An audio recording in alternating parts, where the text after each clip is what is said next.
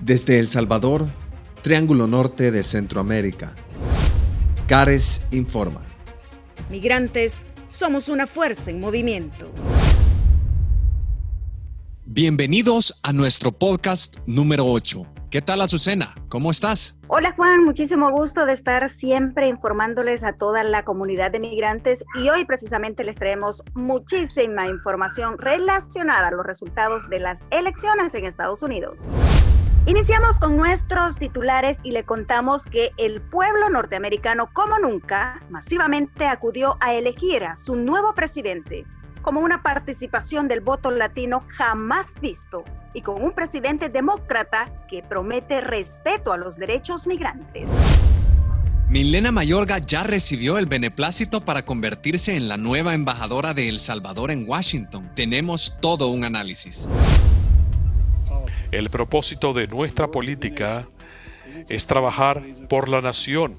No es acicatear el conflicto, sino resolver problemas, garantizar justicia, darle a todos una oportunidad justa y mejorar las vidas de las personas.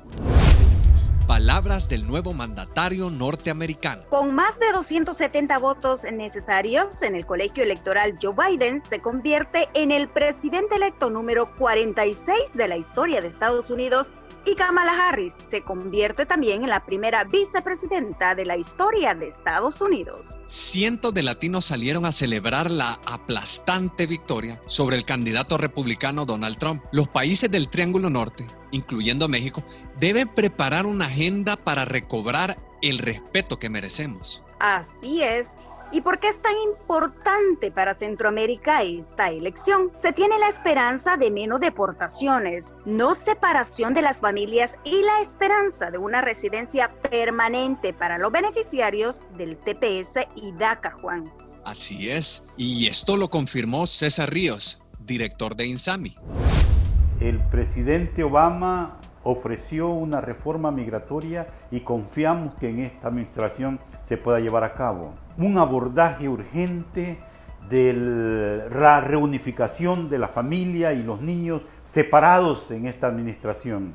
Eh, una residencia permanente para los migrantes beneficiarios del DACA y, y TPS. Dos administraciones diferentes pero que mantienen un punto en común, según el ex viceministro de Relaciones Exteriores, Hugo Martínez. Que ambas administraciones quieren de una manera u otra que las personas se queden en sus lugares de origen. Una administración lo hace a través de la amenaza, del chantaje, de la militarización, la otra administración lo hace a través de la inversión en los lugares de origen de la población migrante para eh, atacar las causas raíces de la migración hacia migración irregular, vamos a decirlo así, hacia Estados Unidos. La clara diferencia con la administración anterior nos la cuenta el doctor Rubén Zamora, quien fue embajador de El Salvador en Estados Unidos. Y la doctrina de Trump, a pesar que nunca lo ha explicitado, pero lo ha hecho, ojo, ¿ah? se caracteriza en tres cosas, economicismo, nacionalismo, ¿verdad? Y la tercera es bilateralismo. Muy rápido lo digo, economicismo, ¿por qué? porque todo lo mide desde el punto de vista económico. Lo que hace, eso es lo que vale. Su guerra contra China se explica claramente por eso precisamente. Nueva presidenta y nueva embajadora. Y sobre todo, será una administración completamente diferente. Nuestra nueva embajadora debe cultivar y fortalecer las relaciones no solo con el Ejecutivo, Juan. Estados Unidos tiene una composición de su poder y hay que respetarlo. Así es, Azucena. Esta semana la embajadora de nuestro país en Washington dijo que ya recibió el beneplácito del país norteamericano. Escuchemos.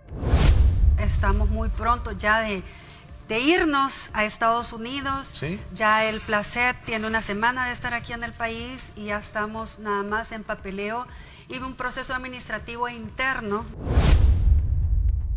Como lo hemos analizado en ocasiones anteriores, se viene todo un trabajo para El Salvador en materia diplomática, con un Ejecutivo demócrata y un Senado en su mayoría republicano, según las últimas estadísticas de las elecciones del 3 de noviembre pasado. Sabes, Azucena, a mí me llama mucho la atención que las declaraciones públicas de la embajadora Milena Mayorga esta semana vienen a repetir sus apreciaciones referente al retorno de los salvadoreños. Escuchemos. De cada 10 salvadoreños, 5 pretenden retornar al país voluntariamente para invertir o para retirarse. Entonces, si tú tienes que... Y eso es bueno. Que la mitad de la población, y estamos hablando que un estimado de 3 millones en Estados Unidos, tienen el sueño de retornar a, su país para retirarse o para invertir, tú tienes que generar las condiciones. Generar las condiciones para que puedan acceder a créditos, a viviendas, a salud, que tengan seguridad. Bueno, esas eran las declaraciones del embajador y con esto nos vamos a la pausa, pero regresamos.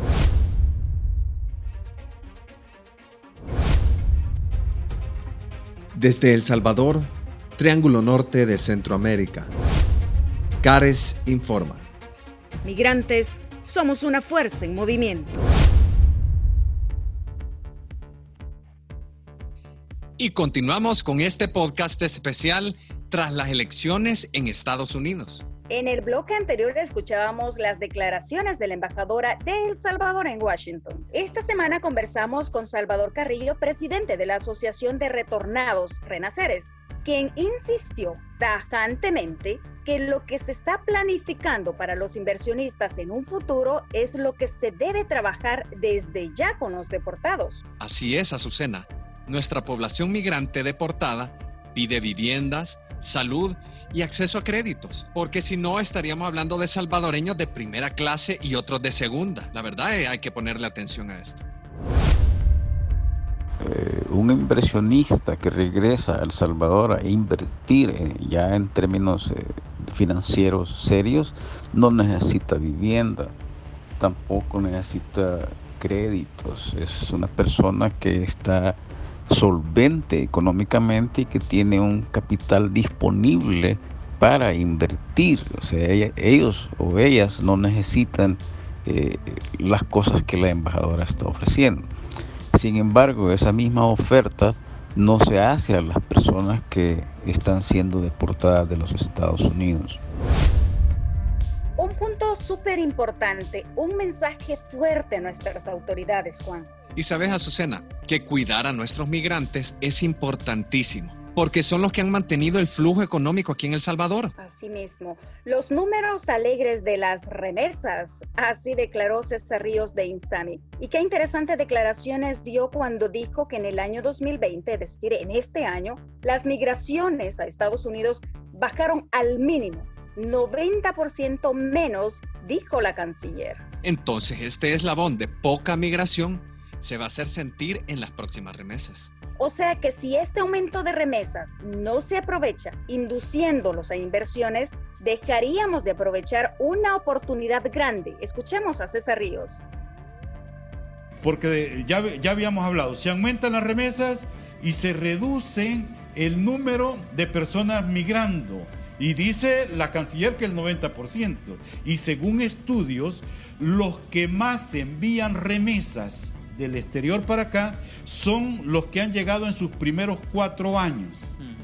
Si el ritmo de entrada se ha reducido en el último año, quiere decir que ha habido, va a haber un eslabón de trabajadores migrantes en Estados Unidos que se va a hacer sentir cuando dejen de enviar remesa familiar. Palabras puntuales, Azucena, y muy bien especificadas. Ahora, con un nuevo presidente en Estados Unidos y una nueva embajadora, Falta esperar si realmente hay voluntad política de parte de Estados Unidos. O si existe la capacidad de negociar a favor de los migrantes. Esto se pone interesante. Le vamos a estar dando seguimiento a esto, Azucena, sin duda alguna. Así es, nos tenemos que despedir, pero siempre pendientes de nuestros migrantes. Recuerden, nuestras redes sociales siempre están a su disposición. Facebook, Twitter e Instagram, como Cares Retornados. Hasta la próxima. Hasta la próxima.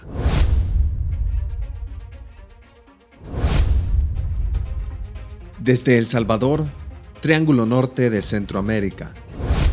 Cares informa. Migrantes, somos una fuerza en movimiento.